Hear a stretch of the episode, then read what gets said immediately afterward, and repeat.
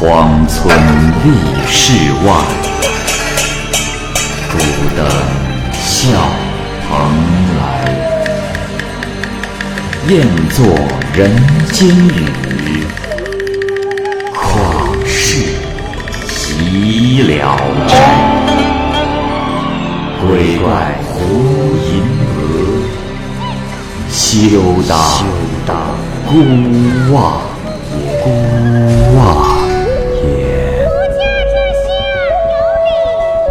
白话《聊斋故事》，《聊斋故事》之云翠仙，蚂蚁播讲。梁有才原是山西人，流落到济南府，靠做小生意为生，无妻儿田产。一天，他跟着同村人登泰山。四月初是佛诞节，泰山的香客熙熙攘攘，还有一些信佛的善男信女率领百十来个男女，纷纷跪在佛像下，以烧完一炷香为限，叫做跪香。梁有才发现众人之中有一个女郎。年纪在十七八岁，容貌俊美，不由得心生爱意。他假装香客跪在女郎的旁边，又假装膝盖酸软无力的样子，故意用手摁住了女郎的脚。女郎回过头来，似乎很生气，跪着移动了几步，躲开了他。梁有才又跪着移向前去靠近他，一会儿又去握女郎的脚。女郎立即起身，不再跪香，出门而去。梁有才也跟着站了起来，跟踪出去。可是出了门，却看不见了女郎的踪迹。他满心失望，闷闷不乐的走了。半道上，梁有才看见女郎跟在一个老太太的后面，好像是她的母亲，便赶紧跟了上去。母女二人正边走边谈。老太太说：“女儿啊，你能给娘娘上香，真是再好不过了。”哎，只是啊，你没有姊妹，但愿娘娘保佑你，保佑你嫁个称心如意的夫君。只要啊，你们能够孝顺长辈，其实也不一定非要嫁给富贵人家，啊。梁有才听了，暗自高兴，就渐渐的走近，上前搭话，向老太太问这儿问那儿。老太太自称是云氏，女孩为其女，名翠仙，家住在山西，离这里四十里地。梁有才说：“啊，小生见过老妈妈。山路坎坷难走，老妈妈如此迈着碎步，妹妹又如此纤弱，一时半会儿怎么能到家呢？”老太太说。哈哈哈哈哈！呃，天不早了，呃，我们到他舅舅家借宿一晚。梁有才说：“啊，原来如此。刚才听说您相女婿不嫌贫穷，不怕低贱。呃，小生，小生还没成家，您，您看我行吗？”老太太问女儿，女儿不回答。老太太问了几次。女儿说：“哎呀，妈妈，他福分浅，又放荡无形，本性轻薄，还容易反复无常。我不能嫁给浪荡子做媳妇。”梁有才听了，赶紧表明自己生性质朴，恳切的指着太阳发誓。老太太一见很高兴，竟然答应了这桩亲事。女儿不高兴，只能生气，但也没有别的办法。母亲便半勉强、半安抚的拍着他的背。梁有才立马献殷勤，用自己的钱雇了两架山兜，抬着母女二人赶路，自己徒步走在后面，像个仆人。经过险要的路段，就呵斥抬山兜的人不许山兜来回的摇晃，对二人体贴关怀。不过多久，便到了一个村子，老太太就邀请梁有才一同去往女儿的舅舅家。舅舅舅母出来迎接，看样子他们年龄也不小了。他们是老太太的哥哥和嫂子。老太太介绍说：“哥哥嫂子可好？啊，呃，这位是我的女婿，今日刚好是吉日，我想就不必另选，今晚就让他们成亲。”舅舅听了很高兴，拿出酒菜款待梁有才。吃完了饭后，将梳妆打扮的云翠仙送了出来，铺好床，催促他们二人入洞房。云翠仙说：“，罢了。我本来知道你是个无情无义的人，迫于母命，胡乱跟了你。你若还算个人，就好好的跟我过日子。”梁有才满口答应。第二天一早起床后，云翠仙的母亲对梁有才说：“呃，女婿呀，你先自己回去啊，我随后把女儿就送来。”梁有才回到家，打扫门户，云氏果然把云翠仙送来了。进到屋里，看到家里什么都没有，就说：“呃，女婿呀，你和我女儿如何在这样的环境中生活呀？”我先回去帮你们想想办法。说完就走了。第二天来了几个男女，各自携带着衣服、食物、家什器具，把房间摆得满满当当的。他们饭都没吃就走了，只留下了一个丫鬟。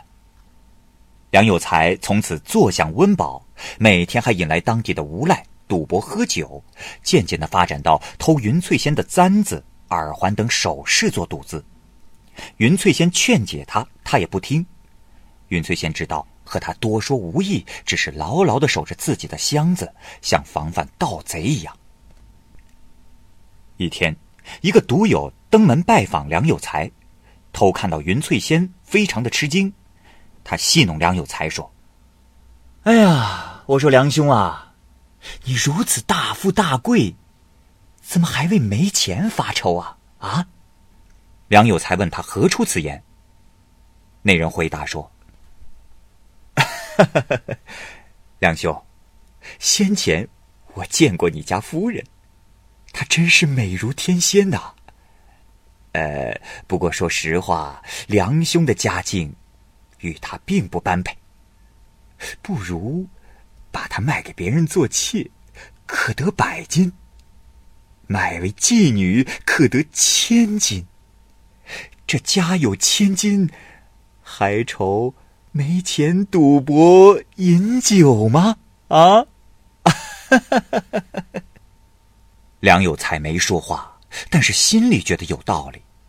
回家就向云翠仙抽抽搭搭掉眼泪，还时不时的说日子穷的过不下去了。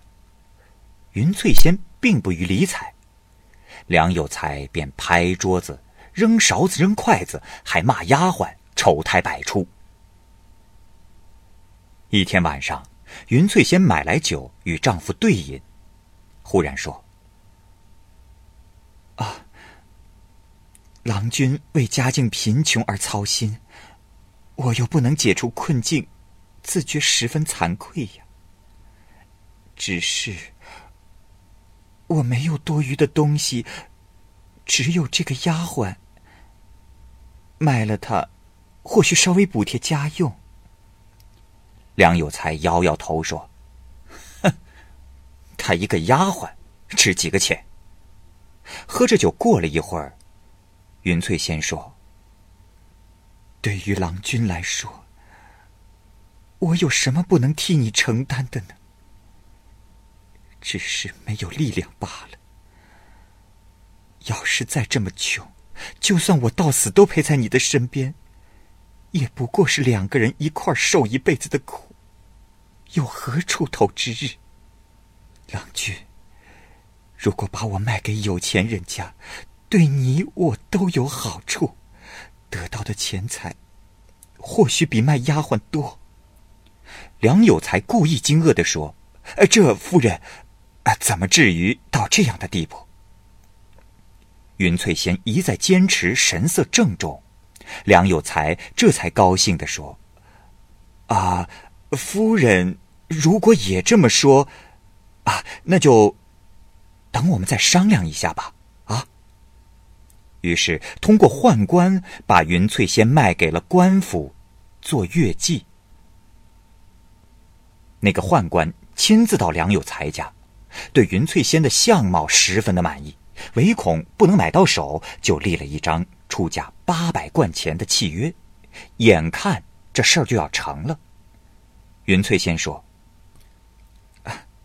相公，母亲平时因为惦念咱们家穷，常常挂念于我，现在再也不用为我操心了。”就让我回家去看看母亲吧。况且，你我已经一刀两断，怎么能不告诉母亲？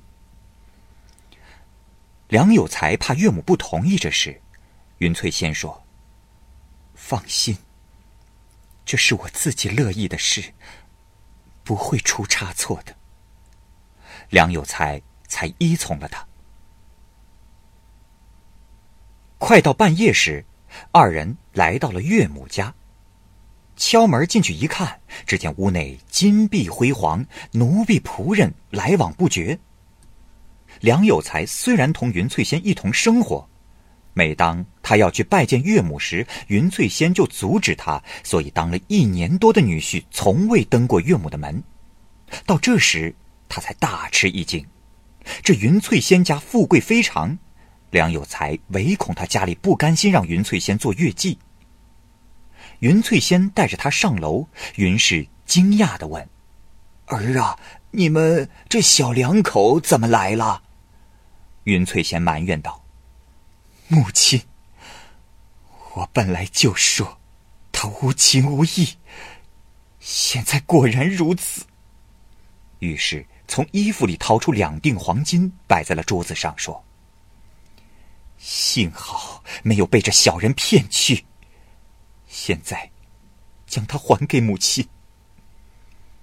母亲吃惊的问原委，云翠仙说：“母亲，他要卖我，金子藏着也没有用了。”他指着梁有才骂道：“你这个畜生！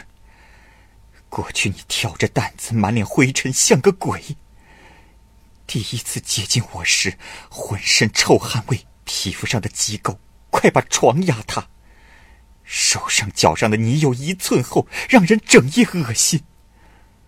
自从我嫁给你，你衣食无忧，那层鬼皮才退掉。母亲大人的面前，我难道是污蔑于你吗？梁有才低着头，大气都不敢出。云翠仙又说。我自认为容貌并不十分出色，还不能够侍奉贵人。但像你这样的男子，我敢说还配得上。我有何处做的不对？你竟不念夫妻旧情？我难道不能造楼房、买良田？想起你这副轻薄像逃犯相，真不值与你白头。